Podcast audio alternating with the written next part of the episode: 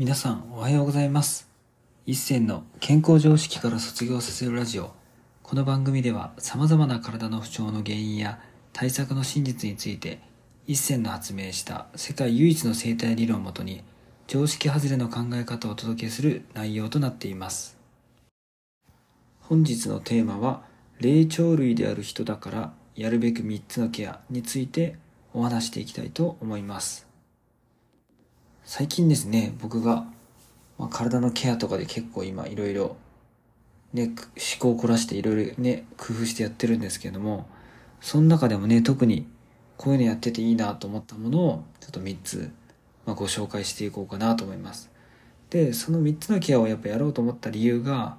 もうすごいシンプルなんですけども、やっぱ僕たち人間っていうのは、ま、そもそもどういう動物なんだろうっていうのをまあすごい深く考えていて、まあ一応動物の分類としては霊長類っていう名前、まあ、哺乳類とは違って霊長類っていう名前があるんですけれどもじゃ霊長類ってそもそも何かなって調べた時に、まあ、霊が僕は霊能力とか神通力とかすごい力を持ってるっていう表現かなと思ったらそういう霊的な力っていうイメージではないっては書いてあるんですけど、まあ、不思議な力を持っているとか優れているっていう意味で、まあ、霊っていう言葉を使って。で蝶っていうのは長いって書くから、まあ、動物の長動物の進化の頂点という、まあ、動物の中でも首長という、なんか首長国連邦というね、言葉で使う通り、まあトップですよっていう。まあそういう意味で、なんか、使われてる言葉が霊長類っていう言葉のようですね。で、僕としては、なんかね、その、確かに霊長類っていう言葉だから、まあ霊的な力を持ってると僕は思ってて、まあ何かというと、まあその不思議な力っていうともちろん自然治癒力っていうのは正直動物を持ってるし、まあ人間もあるんですけども、やっぱそれ以上に人間って、まあ、僕の中でやっぱ神様をこう祀ったりとか、こう何かを信仰したりとかするっていう時点で、でも日本の神話とかを調べてみると、やっぱり日本人とかも含めてですけど、まあ世界中の人はみんな神様からもともと生まれてるっていう話とかもね、日本神話に書いてあるんですよね。結局自分たちの生い立ちをたどっていくと最後は日本の神話の神様たちにつながるよっていう。だからみんな同じ祖先だよって話を「まあ、古事記」とか「日本書紀」にも書いてあって、まあ、だから僕的には「ご神体」っていう言葉があるように神の体って書く。だから僕たちも神様と同じような体を持っている、まあ、だから参道っていうね神社に参拝する時に通る道と、まあ、生まれる道の参道が一緒と同じように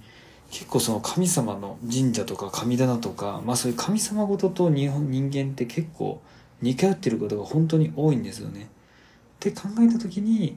じゃあ霊的な力っていうところは僕はまあ何か見えたりとか悟ったりは僕はできないのでわかんないんですけど、やっぱり見えない念とか人からの恨みとか嫉妬とかやっぱ受けたりとか皆さんしたりとか怒りをぶつけられたりとかすることもあると思うので、じゃあそういう面で僕は何かケアができないかなと思った時にまあ神棚をね僕も福岡と東京絶対置いてて祀ってるんですけれどもまあその中で、まあ、榊と、まあ、塩とお酒とお米と、まあ、水を祀ってるんですけれども、まあ、まさにその5つのうちなんか3つだけでも毎日自分でケアできたらいいなと思ってて、まあ、それをね紹介したいと思います。まあ、一つ目はもうシンプルなんですけども、まあ、水ですよね。だ水の中でも、僕の中では浄水とかをつけたシャワーとかで体を洗ったりとかしているので、まあ、結構浄水で沸かしたお風呂とかに入るとか、まあ、それでまず、綺麗な水で自分の体を清めるってところ。まあ、これ神社に参拝する時もね、あの、ちょ、長図っていうんですかね、あの、手をね、洗う場所とか、神社とか行ったらあるじゃないですか。だから水で体を洗うっていうのはすごい清める行為になるので、まあ、ちゃんと、まあ、シャワーでもいいし、まあ、浄水でちゃんと自分の体を洗うってことがまず一つ自分の体の汚れとか、まあ、みそぎをするみたいな意味で汚れを落とすっていう意味でいいんじゃないかなっていうのがあります。で二つ目が、まあ、塩ですね。まあこの間の僕経費霊の話でちょっとお話したんですけども、まあ、霊的な影響とか人からの念とか恨みとかってやっぱ体に影響をきてるんじゃないかってことを僕もお話しさせてもらったと思うので、まあ、そういうのを軽く塩でこう軽く体を表面をこすって塩でどんどんどんどん自分の表面についてる、まあ、汚れというか汚れというか、まあ、目に見えない世界のことも含めて落としていった方がいいんじゃないかってとこで、まあ、塩で払うっていうですね。で塩自体も確かなんかもともと「古事記」の本でもねその黄泉の国から帰ってきただからイザナギの御事さんが体を汚れを落とすために塩でこすったみたいなそういう海水に使ったかなんかそういう話だったと思うんですけどだから水と塩ってすごい大事だなってところが僕の中ではあります。だからそれで2つ目が塩でこするっていうところですね。でで3つ目があの日本酒とかお酒ですね。で僕としてはお酒を飲むのも確かにいいとは思うんですけれどもやっぱりそのアルコール除菌とかって特にコロナ禍で流行ったと思うんですけれども、まあ、要するに手のケアでアルコール除菌するじゃないですか。けど僕としてはじゃあお風呂とかにお酒とかをちょっと少し入れてそのお酒の香りをね匂うだけでもいいしそのお酒で体を結構ね浴槽につけ浴槽に入れた状態で入ってみると結構お肌ツルツルになるんですよ。やっぱりそのねあ直接お酒をかぶると結構蒸発しちゃって手がガッサガサで乾燥しちゃうのでそのねアルコールの揮発性でどんどん蒸発しちゃうから、まあ、それもちょっと負担が大きいとは思うので、まあ、浴槽の中にちょっと入れてあげるとか、まあ、そういうのでも全然体の調子って変わってくると思います。でお酒もねさっき言った通りアルコール除菌みたいな感じで、まあ、もちろん物理的にねその体の汚れを落とすこともできるし、まあ、お酒自体もねもともと豊作とかを祈ってね神様とかに捧げてもともとはそのおみきっていう通りやっぱ神様に捧げるようなもので作ってたりするのも日本酒っていうのもあるので、まあ、自分の体を神様として、まあ、例えるとするなら僕はまあ水塩お酒で自分の体をまあ外側からケアするのもまあ意外と大切なんじゃないかなっていうふうに思います。で僕自身も毎日はお酒はできない時もあるかもしれないんですけども基本的にその浄水の水と塩で体を洗うっていうのは必ずこれは毎日僕は1日2回絶対やってるので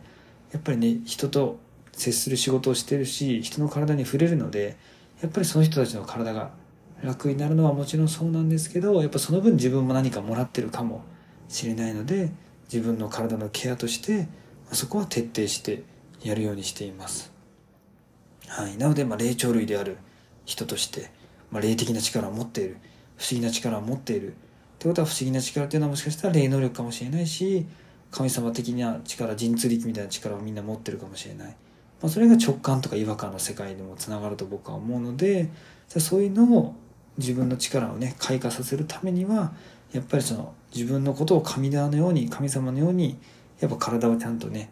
祀ってあげるというかちゃんと丁寧にケアしてあげないとそこに対して体もちゃんと返してくれないと思うのでだから僕はまあ綺麗な水と、まあ、天日干しの塩と、まあ、自然農法で作ったお米とかで作った、まあ、お酒